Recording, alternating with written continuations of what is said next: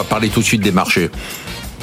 Bon, les marchés, euh, ça va depuis le début de l'année, il euh, y a rien à dire. Hein. On continue un peu sur la lancée. C'est les bons élèves de la fin de l'année qui continuent. Donc le Nasdaq qui continue à progresser, le Nikkei qui casse tout. Hein. Euh, le Japon, ce fameux Japon là, avec ses trois ou deux ou trois décennies perdues, a l'air de se rattraper. Euh, Shanghai qui est en baisse de 7%. Avant de parler des, des, des marchés, je voudrais parler quand même d'un événement majeur.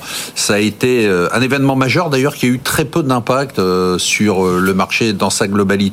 C'est la faillite retentissante du plus gros promoteur immobilier chinois, Evergrande, 300 milliards de dettes. On pense qu'on va récupérer rien ou pas grand-chose. Euh, la hausse des taux a provoqué une crise mondiale de l'immobilier, mais on voit qu'en France, Bon, ça va mal avec des mises en chantier qui s'effondrent. Aux États-Unis, des ventes qui chutent, mais des prix qui progressent.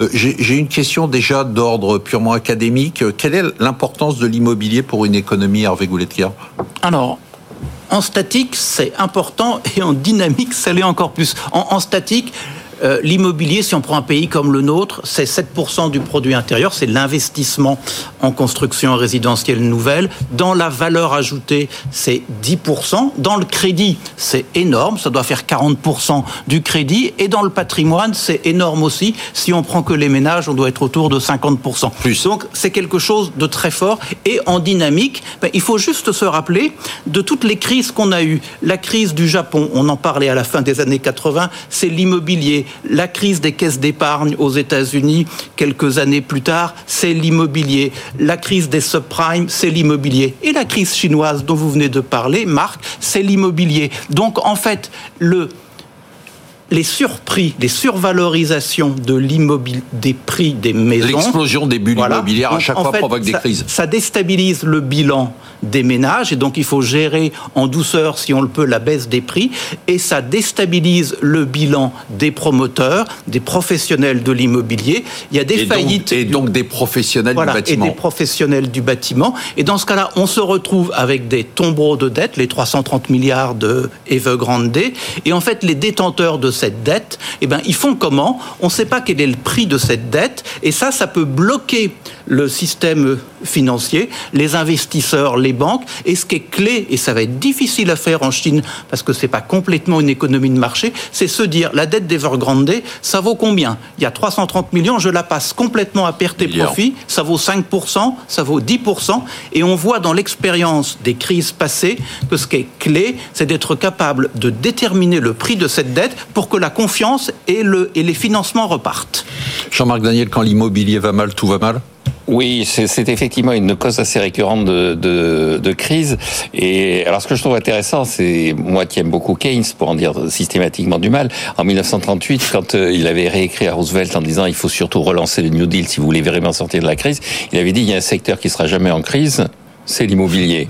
Et il, il argumentait ça en disant, écoutez, vous regardez le nombre de paysans qu'il y a aux États-Unis, il va bien falloir les loger dans les villes, parce que tous ces paysans vont aller dans les villes, donc vous n'aurez jamais de problème immobilier. Bon, raisonnement qu'on pourrait appliquer à la Chine, c'est-à-dire que tous les paysans qui ont encore à loger en Chine, on ne comprend pas comment on peut avoir une crise immobilière avec tous ces gens qui devraient être là aux portes des immeubles pour les occuper.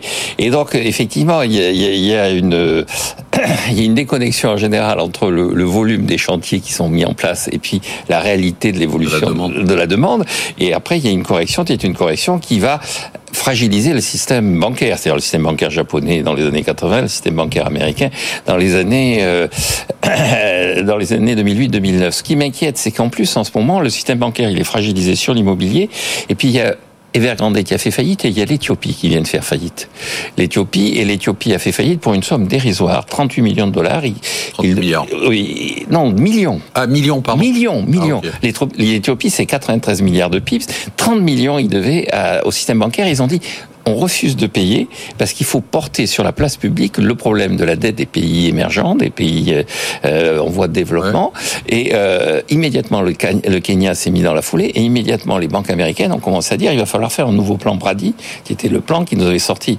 Donc on a l'immobilier qui est en crise et puis tous ces pays, il y a 73 pays qui sont en situation, d'après le FMI, de ne pas pouvoir honorer leurs engagements cette année.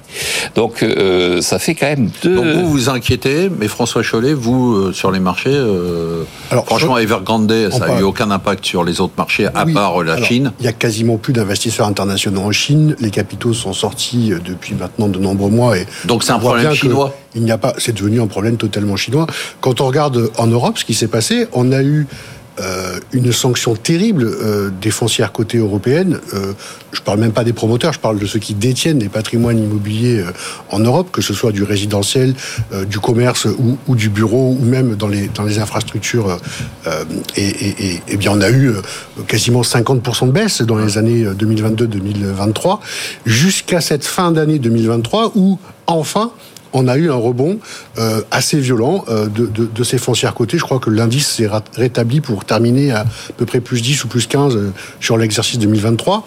Tout simplement parce qu'on a cessé d'imaginer le pire en termes de valorisation, valorisation qui était conduite évidemment par la hausse des taux d'intérêt qui faisait baisser la valeur des, foncières et de leurs baux embarqués. ce, qui est intéressant de noter, c'est que euh, d'abord, c'est des entreprises qui ont fait appel au marché. Avant, elles se finançaient uniquement par les banques.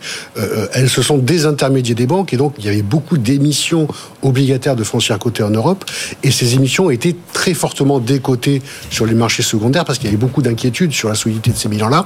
Et on a vu en fin d'année des acteurs massifs, je pense à Unibail par exemple, arriver à refinancer des échéances significatives, je pense que c'était 750 millions la souche, euh, à des taux raisonnables et avec une demande six fois supérieure à l'offre de, de, papier. Et ça, c'est venu quand même rassurer sur la capacité de ces entreprises-là à passer un peu les échéances de dette qui étaient euh, un peu critiques sur les exercices 24 et 25. Et donc, je crois que ça procède en tout cas euh, d'une première raison de ce rétablissement. La deuxième, c'est qu'on a vu des transactions euh, également en 2023, c'est-à-dire que ces établissements très endettés avaient choisi de vendre euh, tel ou tel actif de leur patrimoine, et ça s'est fait dans des conditions de décote très limité finalement par rapport à ce qui était enregistré au bilan. Et donc, ça n'a pas déclenché de vague de, de, surréaction. C'est pas tout à fait ce qu'on vit du côté d'ailleurs de ce qui n'est pas coté. Euh, quand on regarde ce qui est publié sur les, les foncières type SCPI, euh, là, ça là, on commence à réévaluer cette fois-ci euh, sérieusement. Romain Burnon, je sais que vous n'aimez pas de parler du marché en général, mais vous n'êtes pas surpris de voir toutes ces inquiétudes qui sont quand même exprimées avec une croissance un peu molle, euh, des crises immobilières et, et, et, des marchés qui, qui continuent à progresser, hein, euh, notamment le CAC hein, qui fait record après record. Quoi. Oui, mais le marché, il exprime bien l'inquiétude, euh, pas dans les indices, mais dans l'évolution des différentes catégories de valeurs. Expliquez-nous ça. C'est-à-dire, vous avez les valeurs globales qui sont supposées être les gagnantes et on parlait des, des, des, de, la, de, la, tech américaine, vous avez des valeurs, même, même chez nous, de, de, luxe, même si elles ont baissé, restent à des niveaux de valorisation assez élevés. Et puis, vous, donc, des sociétés, même comme Dassault Systèmes, qui avaient bien performé, qui sont à des niveaux de valorisation élevés. Et puis, vous avez à côté toute, toute une série de secteurs qui sont vraiment très mal aimés. Euh, François parlait des sociétés immobilières cotées. Euh, c'est leur décote qui s'est réduite, mais leur décote reste très importante. Les banques, sont un niveau de valorisation rarement vu en période de, de temps euh, tranquille. Donc ça montre bien qu'il y a une inquiétude latente. BNP Paribas, relativement solide, six fois et demi le résultat de l'année en cours, 2024, euh, la comme la moyenne du secteur bancaire européen. Donc on est vraiment dans un les, valeurs automobiles.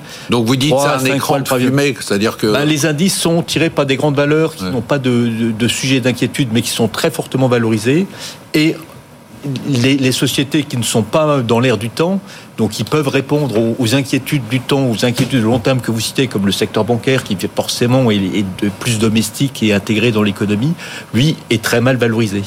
Enfin, ou, intègre une forte inquiétude, l'inquiétude qui est en filigrane, mais qui n'est pas l'inquiétude globale hein, exprimée par les indices. Et on voit bien, on parlait de, des désavantages de l'Europe par rapport aux États-Unis, euh, euh, certains secteurs européens le, par exemple le secteur bancaire, cote beaucoup moins cher en Europe qu'il n'est aux États-Unis. Alors que les États-Unis ont quand même leur dose de problèmes.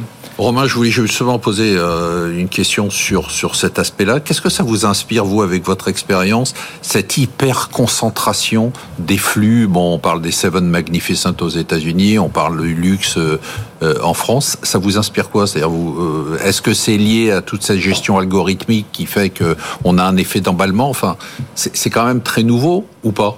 Alors c'est nouveau et pas nouveau. C'est-à-dire, c'est nouveau parce que c'est des objets nouveaux qui sont. Mais le, le marché s'est toujours enflammé pour des thèmes.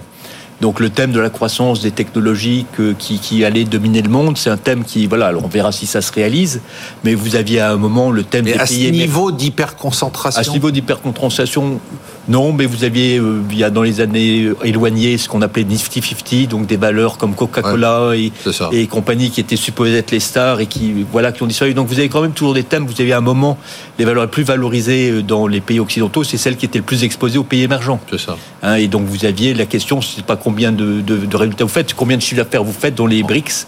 Euh, et, donc vous voyez, le marché a toujours vécu sur des thèmes, sur des idées de long terme. Et, souvent, bah, les idées changent. Donc on est toujours dans cette idée-là, mais elle changera un jour.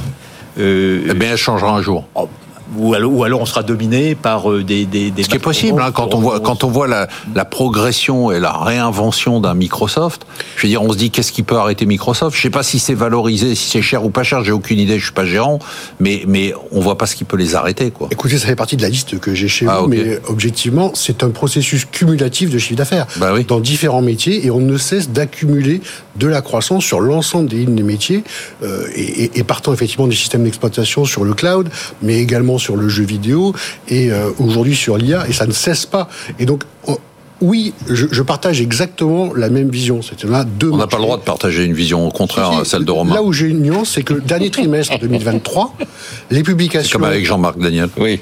C'est normal de le rappeler. On peut partager, il en reste. Euh, on a sur le dernier trimestre 2023 euh, une augmentation des profits en séquence de 50% sur ces sept valeurs magnifiques dont on parle là, alors que le reste du S&P est, à moins 4. C'est ça. donc, c'est les, profits qui font ces valorisations. Et malheureusement, ou heureusement, à chaque trimestre, après s'être inquiété pendant trois mois de payer des multiples aussi élevés, on a la preuve matérielle de la capacité de ces groupes à concentrer tous les profits, ça. y compris chez nous. Je suis d'accord. Euh, Romain, c'est, pas ça. Ce que dit François est très juste. Moi, je partage son avis. C'est-à-dire, est-ce qu'on n'est pas dans un nouveau... de partager, je crois. Non, non, non. Est-ce qu'on qu'on n'est pas dans un phénomène de winner takes all Oui, bien sûr. Mais alors la question, vous voyez, Nokia à un moment, c'est plus une question de mode.